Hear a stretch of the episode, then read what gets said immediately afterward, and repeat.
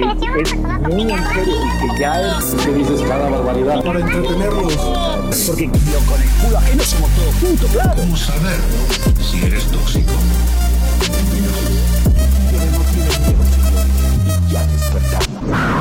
Libertarios tóxicos. ¿Cómo están? ¿Cómo están, libertarios tóxicos? Bienvenidos a su podcast favorito. En esta ocasión tenemos un episodio muy polémico. Tenemos unos temas que nos tocan en el corazón a los libertarios. Vamos a hablar de aborto, vamos a hablar de cuarentena, de todas esas cosas que siempre quisiste preguntar y nunca te animaste porque poner este tipo de cosas en un grupo libertario hace que arda Troya. Eh, si quieres saludar, como siempre me acompaña Marcelo. Marcelo. ¿Qué tal, Rosa? Muchas gracias por escucharnos. Aquí estoy otra vez, como siempre. Muchas gracias, Marcelo. Los temas de los que vamos a hablar hoy son, en primer lugar, las fronteras. Sí, sí, aquí estoy. Ah, sí. Como que tenemos mucho lag, Marcelo. Mm, me- como que no me contestas muy a tiempo. Eh, quiero que sepas que estamos muy retrasados. A ver, vamos a contar. Uno,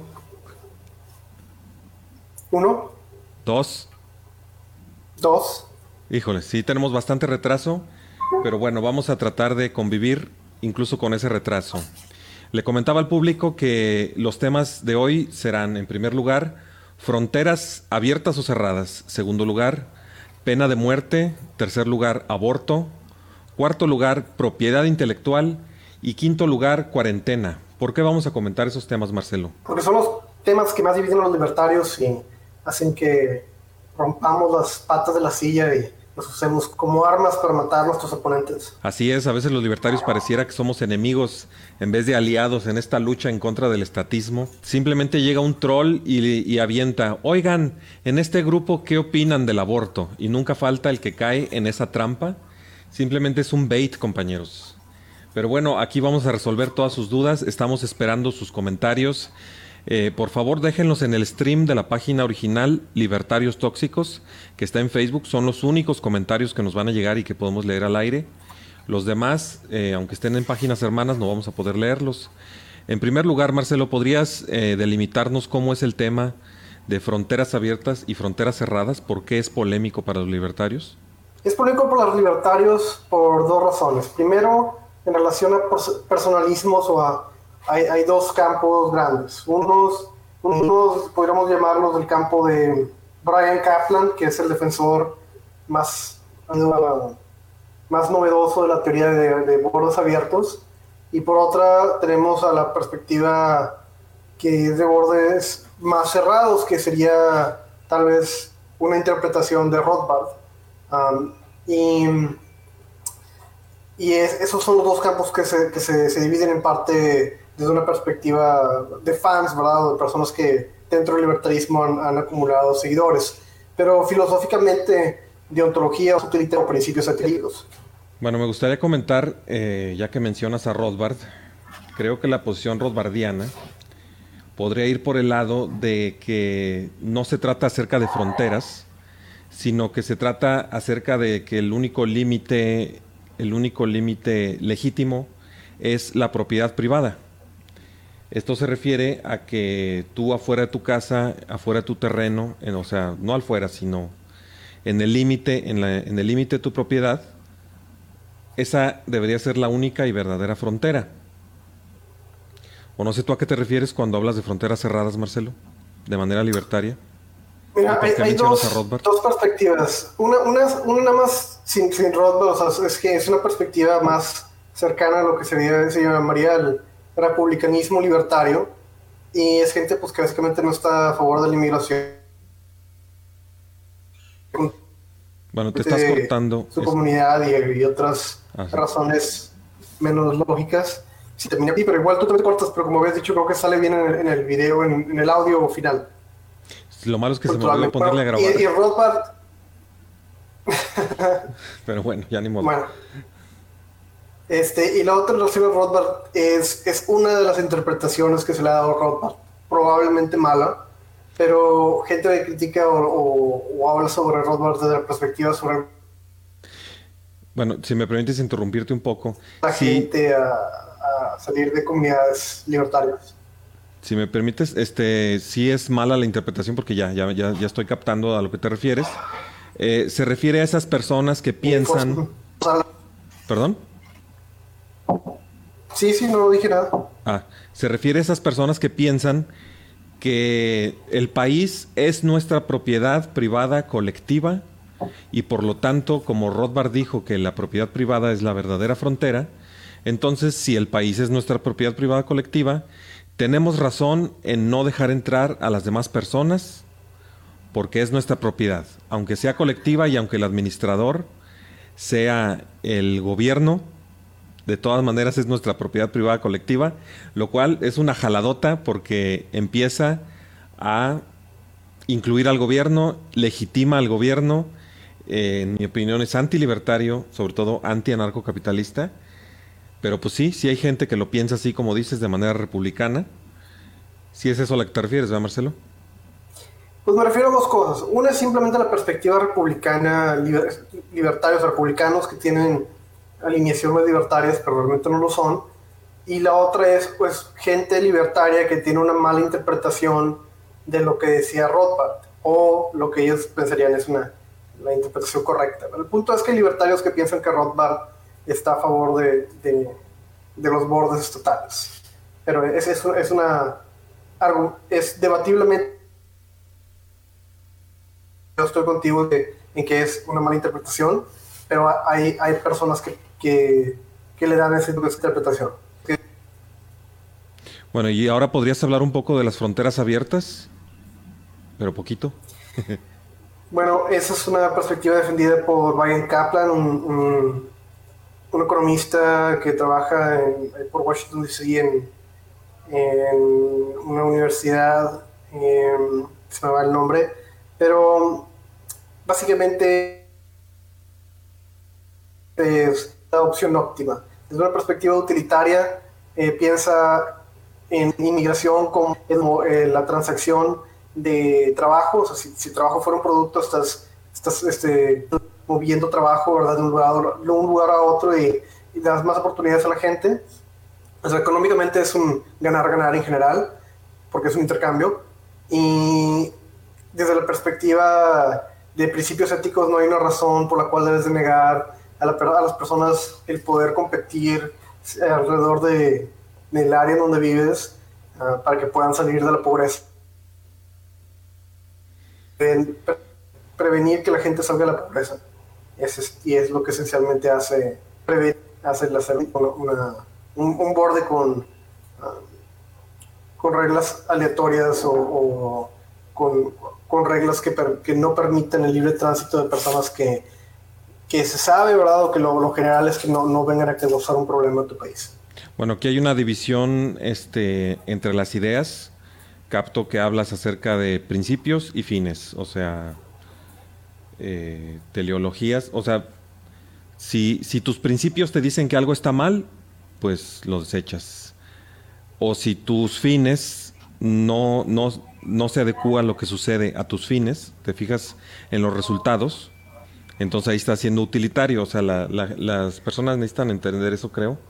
Pero bueno, a lo mejor ahorita no es el momento de explicarlo. Este, entonces, eh, creo que esa explicación eh, cuál principio es el que está tomando como, como rector, si lo ves de manera eh, por los principios éticos. Eh, ¿Existe algún principio que tenga nombre o, nada así? Pues mira, Brian Kaplan lo defiende en ambas, en ambas posturas, la utilitaria y en la perspectiva kantiana de principios éticos. Supongo que él probablemente está más a favor de los principios kantianos, que tal vez no defiende el kantianismo o la deontología en sí. Um, y ahí supongo que el, ¿cómo podríamos definir? sería el principio de, de propiedad, ¿verdad? De, de, tu propio cuerpo y hacer lo que tú quieras con él y poder intercambiar eh, tu, tu, labor, sea, tu cuerpo a través de, o sea, estás proveyendo labor a través de tu cuerpo, eh, intercambiarlo con quien tú quieras. Y una, un borde es una limitación. Eh, Marcelo, ¿qué, ¿a qué te refieres cuando hablas de ¿A qué te refieres cuando hablas de kantianismo? Porque yo lo que interpreto cuando escucho kantianismo sería, por ejemplo, el imperativo categórico, o sea, simplemente, bueno, sobresimplificadamente podría ser un tipo de, de empatía filosófica, en donde tu acción debes de formularla de, de formularla de manera que si todo mundo la hiciera sería adecuado. O sea, si se fijan, es una gran empatía con un enfoque filosófico. Eh, ¿A eso es a lo que te refieres con kantianismo o a qué te refieres? Sí, sí, a eso me refiero con kantianismo, pero no quisiera indagar tanto para no confundir a la gente. O sea, esencialmente piensa en ideología o kantianismo como, como si fuera una... Te cortaste. Violar derechos humanos para un fin. Uh, simplemente es algo que, que, que, en su principio, porque sí, es, está mal. Punto. O sea, es, la forma más sencilla de explicarlo y, y cualquier otra explicación que demos más complicada probablemente vaya a ser contraproducente para este programa. Pero tiene razón, eso es exactamente lo que es. Bueno, entonces ya quedó definido por qué las fronteras abiertas y las fronteras cerradas resultan en un tema de esos que dividen a los libertarios. Pero, ¿cuál sería la conclusión de Marcelo? ¿Cuál sería la posición de Marcelo? En, en pocas palabras, este, de preferencia con puros títulos, Marcelo. ¿Cuál sería tu posición? Y yo diría la mía después. La cual siempre ¿Perdón? es que bordes abiertos es la perspectiva, está que la, la, perspectiva de bordes abiertos es la correcta, porque está muy bien defendida en, de una perspectiva eh, de principios y de una perspectiva de consecuencias. En general, la forma fácil de venderlo, ¿verdad? Es que estamos, estamos perdiendo dinero gratis. O sea, nos están ofreciendo dinero gratis y, le estamos, diciendo, estamos diciéndole, no, hay, hay que quemarlo mejor. y, y hay que escupirlo estamos previniendo a gente que salga de la pobreza y previniendo que servicios se nos ofrezcan a un costo menor y, estamos cubriéndole la cara a, un beneficio. Eso es esencialmente lo que estamos, estamos haciendo con bordes y el beneficio, el beneficio que se tiene con un borde es, es ínfimo en comparación a las pérdidas que tenemos. Muy bien, pues mi posición es que en realidad ese conflicto ni siquiera debería ser conflicto entre los libertarios. Si se fijan, Todas las posiciones que mencionamos pueden acomodarse en una sola teoría, ninguna se estorba a la otra, sino que lo que requiere es que las entendamos bien. Las fronteras no deberían de ser puestas estatalmente, sino que deberían ser puestas por la propiedad privada. El Estado no es legítimo, nunca va a ser legítimo mientras no sea voluntario, mientras en vez de impuestos no haya cuotas voluntarias. Y de ahí en más, o sea, tómenlo así y acomoden todo lo demás y no va a haber conflicto entre unas cosas y otras. Eh, y creo que no debería de ser un conflicto en los grupos. Creo que simplemente lo que necesitan es entenderlo bien. Lo malo es que habrá personas que estén metiendo confusión. Ojalá que lo hayan entendido y vamos a pasar al tema que sigue. La pena de muerte. ¿Por qué, Marcelo? ¿Por qué has visto tú? Yo la verdad este tema nunca lo he visto en grupos pero últimamente no he estado tanto en grupos. ¿Por qué hay conflicto entre libertarios cuando se cuando se habla de pena de muerte? Pues mira, porque técnicamente, sí debería desde una perspectiva libertaria, sí, debería de haber una pena de muerte. O sea, sí puedes justificar el matar a alguien por, por un crimen y que sea, que sea moralmente libertario. Pero prácticamente el darles el poder al Estado, ¿verdad? Que es la realidad en la que vivimos, o darle el poder de matar a gente a una, una organización es, es más complicado. O sea, puedes, puedes decir, ah, porque, déjame lo, lo puedo explicar, porque existe una, una mala interpretación del problema para empezar, y hay gente en un lado que, que piensa, mira, si alguien matara a mi familia, yo mataría a la persona que lo hiciera, y creo que eso estaría moralmente bien y quisiera que hubiera una infraestructura jurídica que lo permitiera. Y por otra parte, tienes gente que no. Eh, ese tipo, una infraestructura jurídica que lo permite eh, se corrompería y, sería uh, contraproducente. Entonces, es, esos son los sentimientos en general de ambas, de ambas partes, pero creo que en parte es una, es una, una mala comunicación. Bueno, sí, básicamente creo que lo que dijiste fue, eh, los libertarios, o por lo menos los anarcocapitalistas, no vemos como legítimo al Estado, ni mucho menos lo vemos como capaz de no corromperse. Entonces, darle al Estado la capacidad de condenar a muerte a alguien es pésimo. O sea, no lo va a administrar bien, eh, incluso podría utilizarse como venganza política y la pena de muerte de esa manera no conviene dársela al Estado. Pero por otro lado, los libertarios que ostentamos el principio de no agresión, creemos que mientras la reacción de defensa en el principio de no agresión sea proporcional, se puede llegar incluso a la pena de muerte, pero una pena de muerte descentralizada, no administrada necesariamente por un Estado o por un ente o por una aseguradora, aunque en Ancapistán sí es posible que, incluso pudieras contratar una aseguradora que manejara la pena de muerte tal vez en vivo y en caliente, como dices Marcelo, matarlos en caliente, pero no como decía Porfirio, sino de manera descentralizada. Y pues eso, eso divide un montón a los libertarios, pero creo que aquí en este podcast no estamos teniendo a alguien que esté en contra de esa posición, ¿no? Sí, Marcelo. Eh, no, no, no, yo, yo pena de muerte acá, pero el sistema jurídico estatal no tiene la capacidad para, para hacerlo y abusaría de ella. Es, esa es la, perspectiva. E idealmente sí debería de haber en, un país hipotéticamente libertario, deberías de poder contratar a una organización que, que pudiera ah, dar esa, esa, esa pena a quien lo merezca.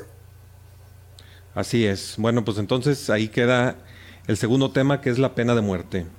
Ahora vamos a entrar al tercer tema, que este sí he visto que grupos se han desbaratado por esto, por los siguientes temas. De hecho, yo he visto que se desbaratan los grupos, que se rompen las amistades, que se desgarran las vestiduras. El tema, obviamente, es el aborto.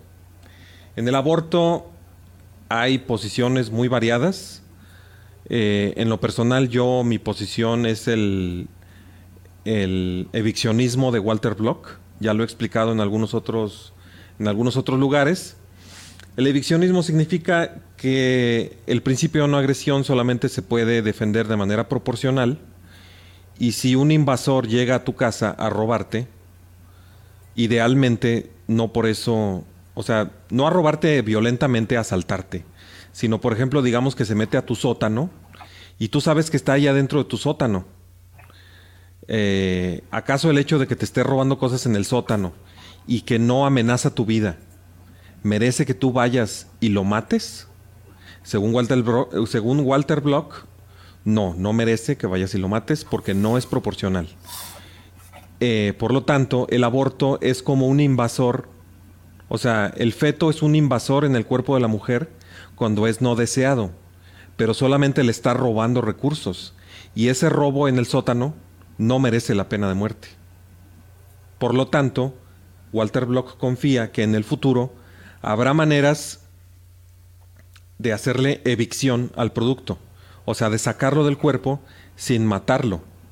Pero mientras tanto, el aborto debe ser repudiado por los libertarios, por lo menos por los que eh, tenemos esa posición, este debe ser repudiado, pero no por eso debemos de exigir que sea el gobierno el que lo penalice.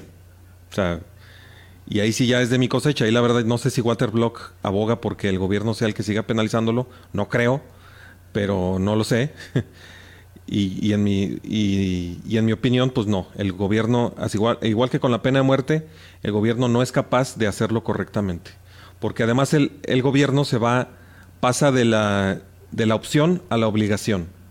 Tú estás en contra del aborto, pero en este momento estás pagando impuestos que le están pagando abortos a las personas en la Ciudad de México. ¿Qué opinas tú de este tema, Marcelo? No sé si lo expuse bien o tienes algún otro comentario. Pues no, en general lo expuse bien, pero no estoy seguro cuál. Eh, si, explicaste exactamente bien lo que diría este Walter Block al respecto de, que si lo debemos actualmente repudiar en el sentido pero, bueno, mira, vamos a con, con, lo que estamos de acuerdo. Claramente, como libertarios, la posición correcta en lo que vamos estar de acuerdo es que el Estado no debe de subsidiar. Punto. No debe subsidiar el, el, aborto.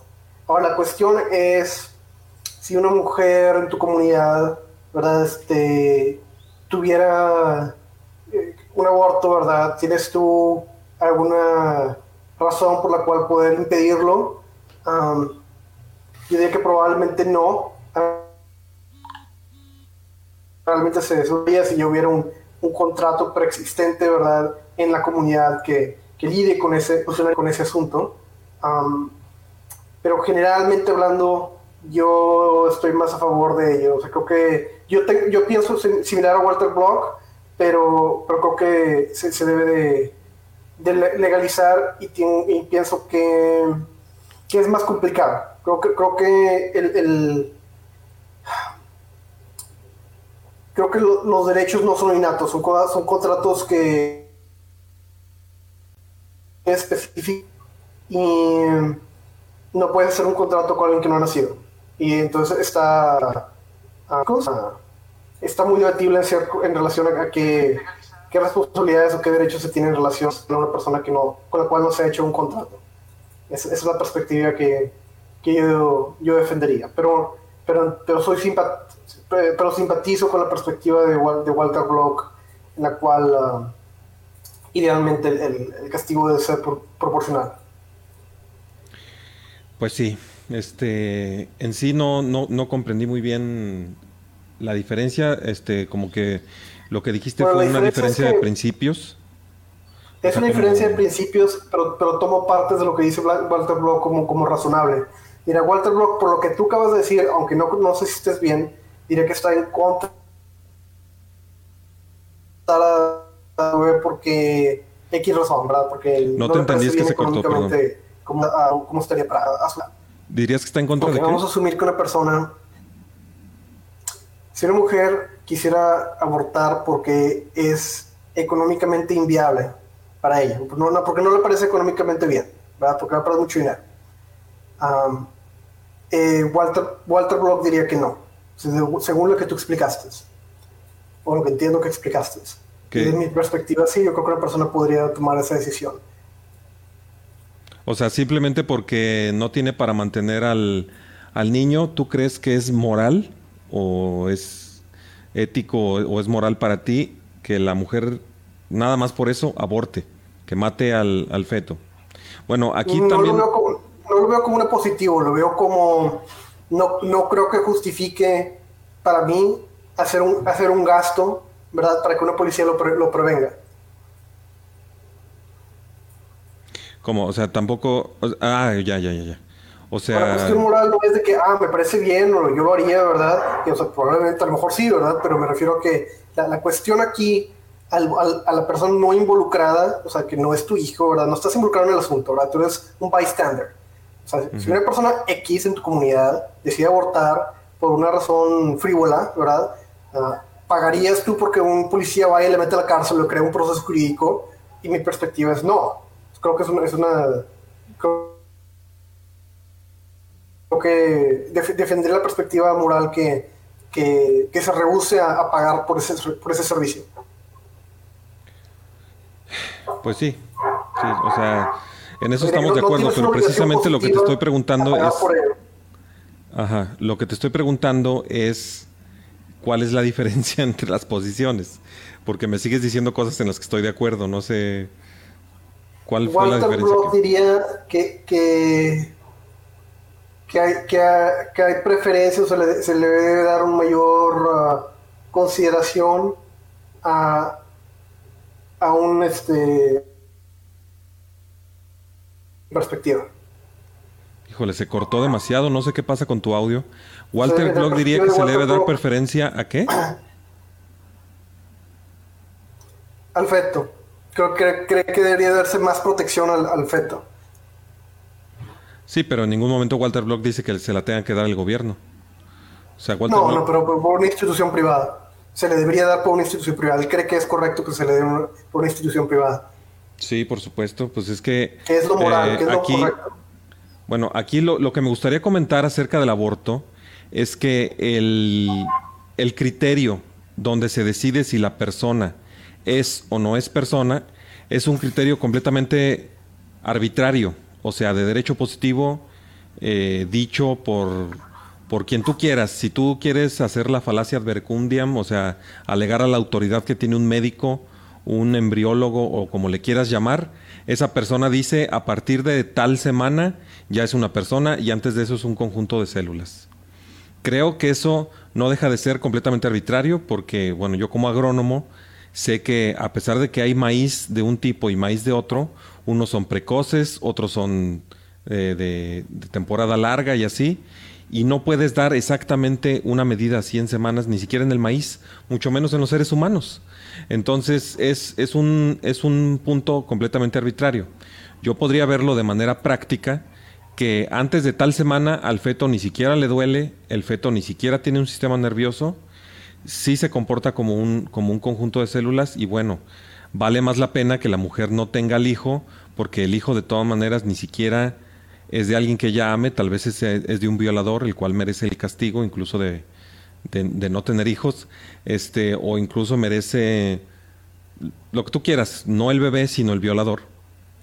Este, y es más práctico para la mujer no tener ese producto, pero de que esa medida de semanas es completamente arbitraria, es completamente arbitraria.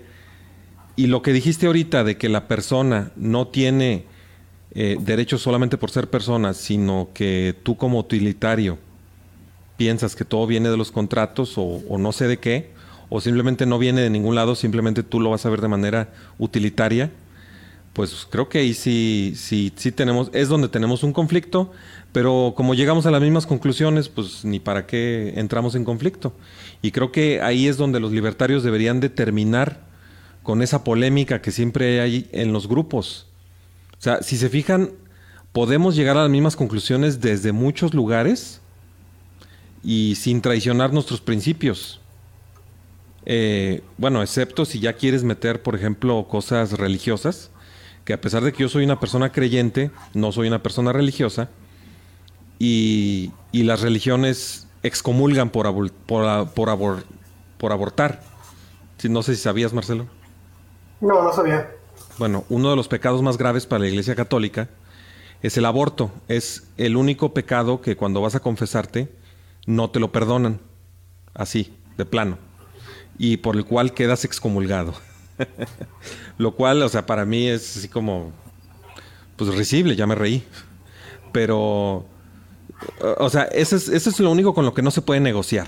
Con ideas así de tajantes y así de irracionales. Yo, a pesar de que soy creyente, no soy religioso.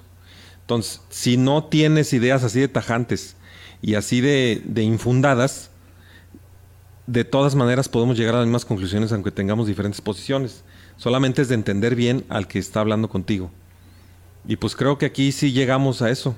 O sea, no sé si, si pudiera haber un, una, una, persona que entre el público nos deje un comentario. Sí, tenemos, tenemos, diferentes vistas, pero bueno, llegamos a.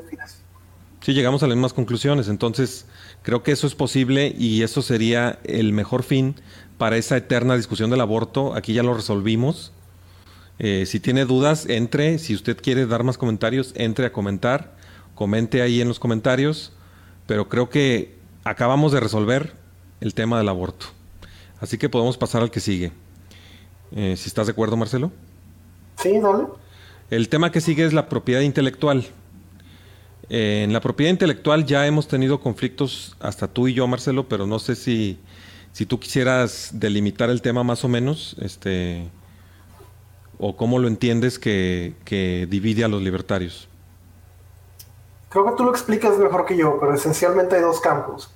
Uno que dice que crear algo intelectual es igual que crear algo físico, tiene los mismos, tienes que poder tener los mismos derechos de él, y hay otras personas que dicen que no, porque el punto de algo físico es que no puede ser, eh, que te lo tienen que quitar para, para, para que ellos puedan este, tenerlo y algo intelectual no puede ser una copia. Entonces que piensa que es, que es fundamentalmente diferente. Es en general la cuestión. Sí, creo que eso viene de parte de incluso de autores, porque Ayn Rand sí creía en los derechos de autor.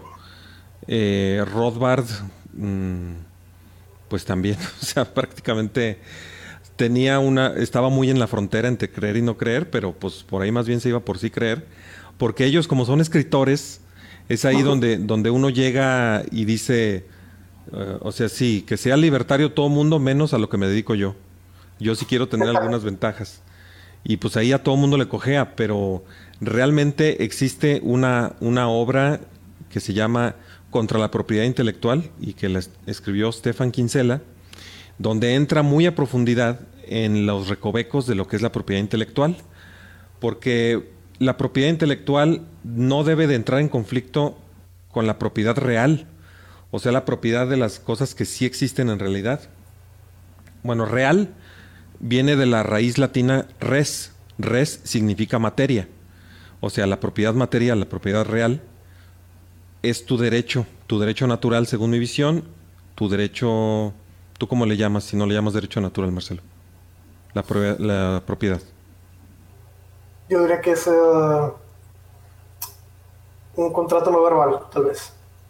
Bueno, pero de todas maneras es definitivo para los libertarios. La propiedad real es un derecho fundamental para los libertarios. En mi caso yo le llamaría hasta derecho natural. Y no es posible que quieras meter al, a la ecuación un derecho que contraría esto. ¿A qué me refiero? Imaginemos a unos, a unos niños que están en un patio de recreo. O a unas niñas de primaria. Llegan otras, las niñas más populares y empiezan a bailar de cierta manera que vieron en la televisión, pero un poquito modificada. Y bailan y bailan y a las demás les da envidia y empiezan a bailar como ellas y llegan y les dicen, ustedes no pueden bailar así porque eso es exclusivo de nuestro grupo. Bueno, pues así de ridículo como se escucha eso, así de ridículo es la propiedad intelectual. Porque si tú tienes los materiales en tu casa, la pintura, y tienes el talento, y vas y copias la Mona Lisa, ¿cómo es posible que no puedas, o sea, que según la propiedad intelectual no puedas hacerlo? O si tú tienes tu propio quemador de discos y tienes el acceso al programa para copiar el MP3, ¿cómo es posible que, que se te impida? Eh, si no le estás robando nada a nadie. Copiar no es robar. Si yo voy y te robo tu bicicleta, al día siguiente tú ya no tienes tu bicicleta. Pero si yo voy y te copio tu bicicleta, yo puedo tener una bicicleta igual que la tuya porque yo compré todas las demás partes, pero tú vas a seguir teniendo tu bicicleta. Copiar no es robar. Y eso es a lo que se refiere el conflicto entre la propiedad real y la propiedad intelectual. Por eso la propiedad intelectual tiene que ser desechada en el marco del libertario coherente. No sé qué opinas acerca de eso, Marcelo.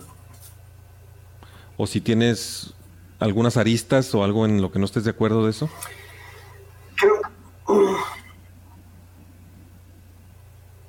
¿O le sigo? No, en, general yo estoy de acuerdo contigo que, no debe de haber, ah, no debe haber un, una propiedad intelectual, pero es, es, es complicado ver cómo serían operaciones las cuales, de las cuales nos beneficiamos ahora de otra manera. Es más un comentario, pero sí. bueno, lo que pasa es que en lo que te basabas tú la otra vez era en que así como tenemos el derecho de propiedad, tenemos el derecho de libertad. Y dentro de la libertad está la libertad de hacer contratos. Entonces, ¿quién me va a impedir a mí hacer un contrato contigo en donde digo, te voy a comprar tu libro, pero dentro de la compra de este libro prometo no copiarlo o sea, tú lo verías como un derecho a hacer contratos, ¿no? ¿Eso es a lo que te refieres?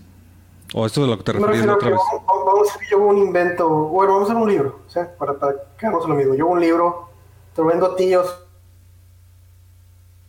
pero alguien te lo quita y, y hace miles de copias y lo vende. No, no, no ya, sé que se lo, te lo quite o tú se lo prestas a alguien y lo lees y lo recuerda y lo, lo transcribe, ¿verdad? ¿Cómo, cómo puedes, cómo puedes este, no haber una forma de, de recuperar las ganancias perdidas? Bueno, pues ahí ya creo que lo que tienes son algunos resabios de la teoría marxista del valor, del valor trabajo. Pero bueno, estoy dando un paso demasiado grande. Eh, este. Híjole, se me, se, me, se me vino a la mente, pero se me fue. Pasa lo siguiente. Tú tienes derecho a ponerle candados a, tus obras.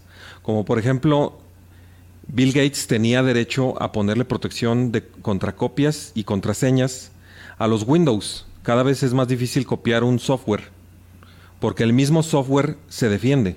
Ahorita el mismo software se conecta a Internet y le informa a una base centralizada. Oye, me están instalando. ¿Cómo ves? ¿Me compraron legalmente? No lo sé, le responden. A ver, vamos a ver tu registro.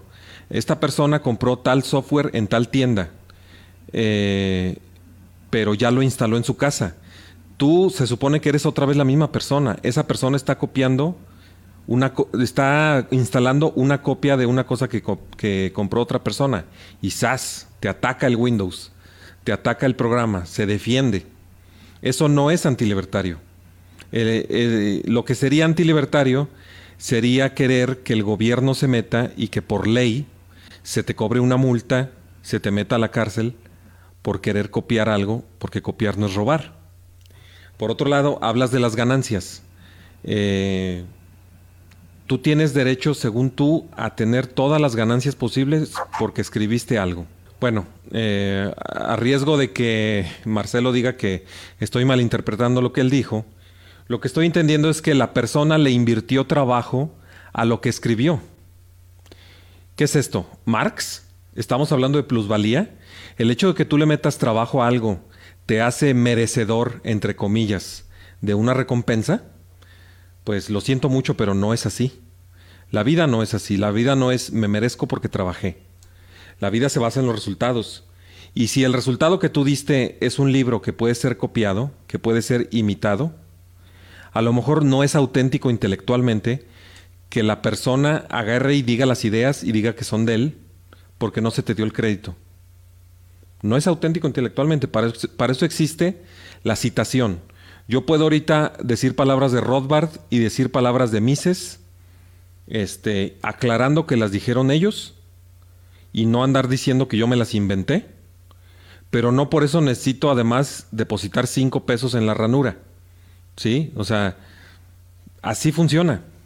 Y, es la única manera en que no se entre en conflicto con la propiedad real de las cosas. El copyright es antilibertario. Y aquí, para que vean que, que a pesar de que es uno de esos temas que dividen a los libertarios, no es como en el caso del aborto, donde es bastante confuso, a pesar de que ya lo resolvimos hace rato, o el de las fronteras. Aquí verdaderamente, según yo, hay que hacerse para este lado de la ecuación. Hay que decir que el copyright es antilibertario, no así el uso de marcas, porque tú puedes tener un, un, producto y tú siempre le pones tu marca y tu marca tiene prestigio. Y el hecho de que le pongas la marca, eso puede hacer que lo vendas más caro. Pero pues la marca también se tiene que defender sola, igual que el producto. Cuando tú compras unos tenis Nike, pero están bien chafas, tú de inmediato ya sabes que los tenis no son Nike. No porque digan Nike, son Nike. ¿Sí? Y en cambio, eh, compras unos tenis que no tienen ninguna marca y aunque estén igual de buenos que los Nike, no vas a pagar igual, igual por ellos precisamente porque no tienen la marca Nike. Pero así funcionan las cosas. No quieran llevarlo más allá. No quieran meter en la ecuación al gobierno para que defienda su propiedad intelectual. Esas son las marcas. La propiedad intelectual es otra cosa. La propiedad intelectual entra en conflicto con la propiedad real, por lo tanto la propiedad intelectual no debe existir en el marco libertario. Si usted quiere ser libertario, pues aténgase. Y si no le parece lo que estoy diciendo, pues éntrele. Ahí está el, ahí está el link en la descripción del video para que venga y se pelee conmigo. Ahí también están los, los comentarios, la caja de comentarios en la transmisión de Libertarios Tóxicos. Y aquí mero se los respondemos. Eh, por último, el quinto tema, que creo que Marcelo como que todavía no llega. Ya regresé. Ya regresaste. ¿Escuchaste lo que dije o simplemente ya le damos para adelante? Bueno. Bueno, le damos... Estamos, estamos en la misma página. Ah, ok, bueno. Está muy bien. Entonces, el quinto tema y el tema de moda ahorita además es la cuarentena. Ahora resulta que los libertarios, cuando se nos viene un tema delicado, Vamos a hacer siempre esta reacción, igual que la reacción con los otros cuatro temas anteriores, igual que con el aborto, vamos a entrar en una encrucijada donde nos vamos a rasgar las vestiduras, donde vamos a perder amistades, donde vamos a perder alianzas, donde vamos a deshacer grupos libertarios. ¿Cómo es posible que haya un grupo libertario a favor de la cuarentena obligatoria y un grupo libertario en, a favor de la cuarentena voluntaria o en contra de la cuarentena obligatoria? Creo que las personas que están a favor de la cuarentena Mm, de la cuarentena obligatoria, pues aunque me pese decirlo, pues, pues no, no, no están en lo correcto. ¿Tú qué opinas, Marcelo? Eh, creo, yo pienso que es debatible. Mira, por una parte, obviamente que, que la democracia te pueda dar una, una, validez moral desde una perspectiva de no creer libertaria, pero asumiendo... Marcelo, como te cortaste todo, no te entendí. Estás, no sé si pudieras repetirlo porque de plano no se entendió nada. Ok, lo que dije es que tienes a dos campos. Un campo que dice el gobierno no es legítimo y por qué me está diciendo que no puedo salir de mi casa. Y otro campo que dice es una, es una agresión el que otra persona, sabiendo que tiene una, una enfermedad, se aproxime a mí y me transmite esa enfermedad. Y debería yo tener una manera de prevenir eso eh, a, a, un nivel social. Y ambas son perspectivas razonables, pero la aplicación de ella y una indagación más, más compleja muestra que, a mi perspectiva, que, que deberíamos estar a favor de la cuarentena voluntaria. Y mientras no estemos haciendo un esfuerzo por entrar, salir de esta sociedad de una obligación contractual eh, tácita a una no vamos a hacer, bueno, sí, no tácita y tácita, una, estamos viendo una sociedad en la cual, según estuvimos en un contrato social no escrito, mientras no estemos juzgando, eh, moviéndonos hacia, hacia una sociedad de contratos escritos, Ah, vamos, a tener que lidiar con estas estupideces uh, continuamente. Pero entonces eso es lo que prefiero. Esa es una descripción de cuál es el problema. Gente que no quiere contagiarse y cree que es una agresión y está justificada desde una perspectiva libertaria a tomar acciones para prevenirlas. Pero no acciones estatistas. De que no, pero es la mejor cosa, es la mejor alternativa que tienen. Idealmente no, pero es la mejor alternativa que tienen para prevenir eso. Pues bueno, pero que, se dejen de llamar libertarios. Si su alternativa es tomar acción estatal, acción legal, acción estatista, pues que la tomen pues, pero que ya no se llamen libertarios.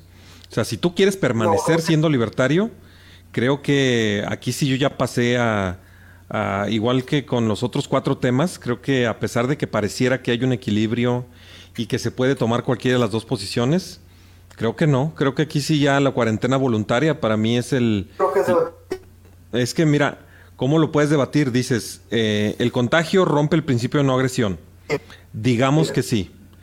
Pero tomar acción legal a través del Estado y querer forzarte a hacer las cosas a través del Estado, ¿rompe o no rompe el principio de no agresión? Por supuesto que lo rompe. Y lo rompe de una manera desproporcional con respecto a a que te estornuden. O sea, es desproporcionado. Porque, porque además no nomás vas a afectar con la cuarentena obligatoria a la persona que estornudó, sino que vas a afectar a toda la economía, a todas las personas.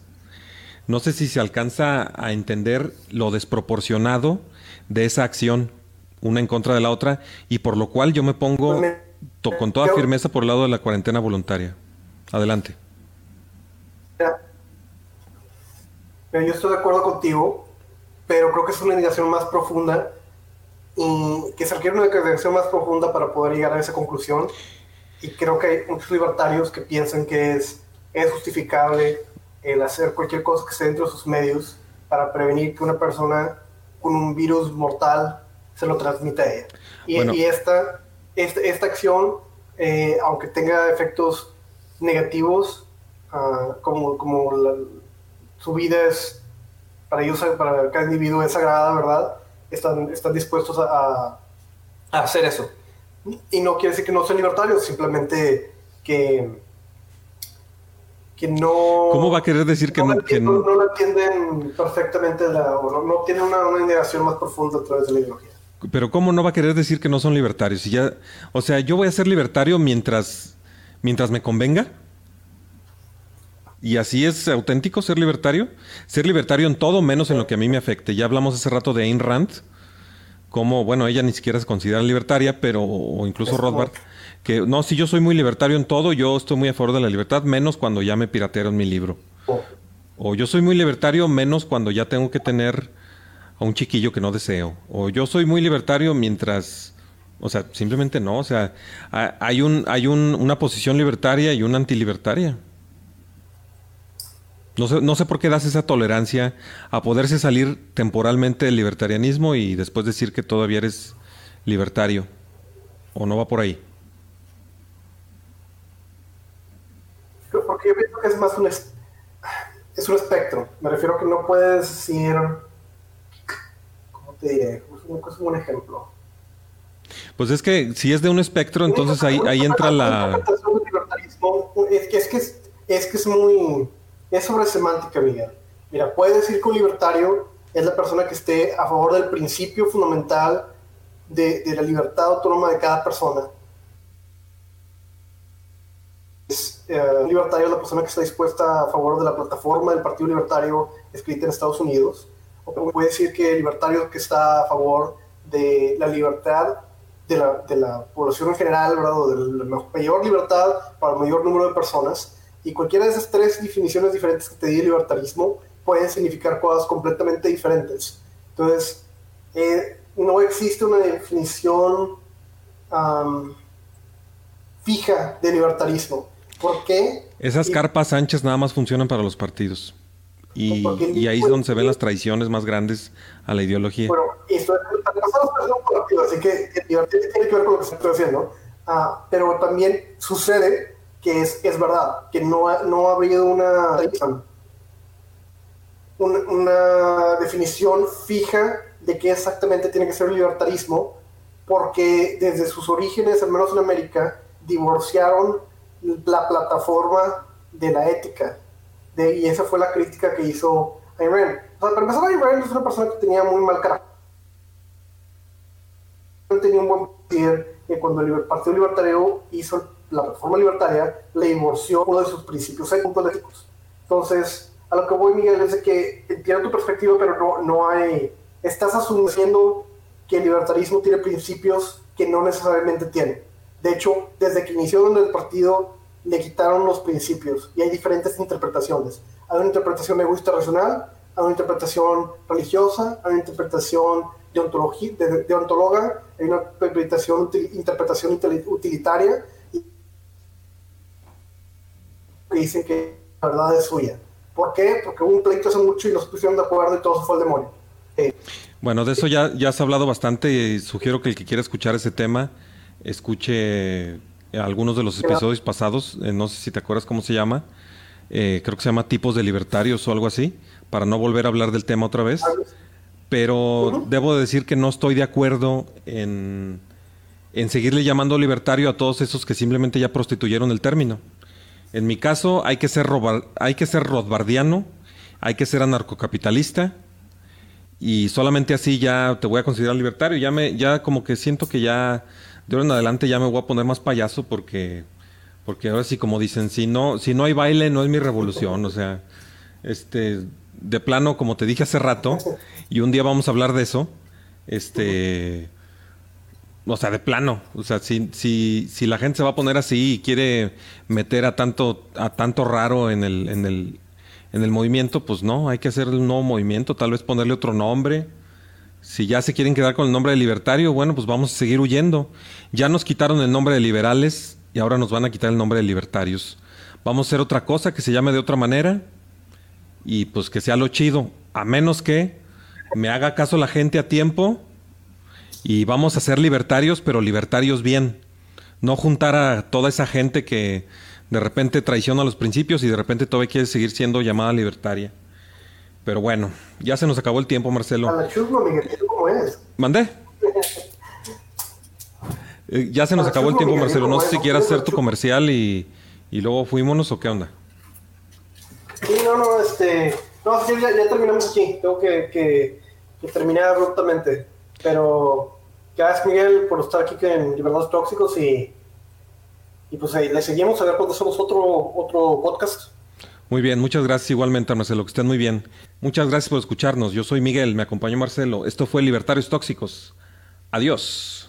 Dicen que si tienes un podcast y no estás en Spotify, no existe. ¿Pero qué clase de radio es esta? No es radio, es un podcast. Suscríbete a Libertarios Tóxicos en Spotify.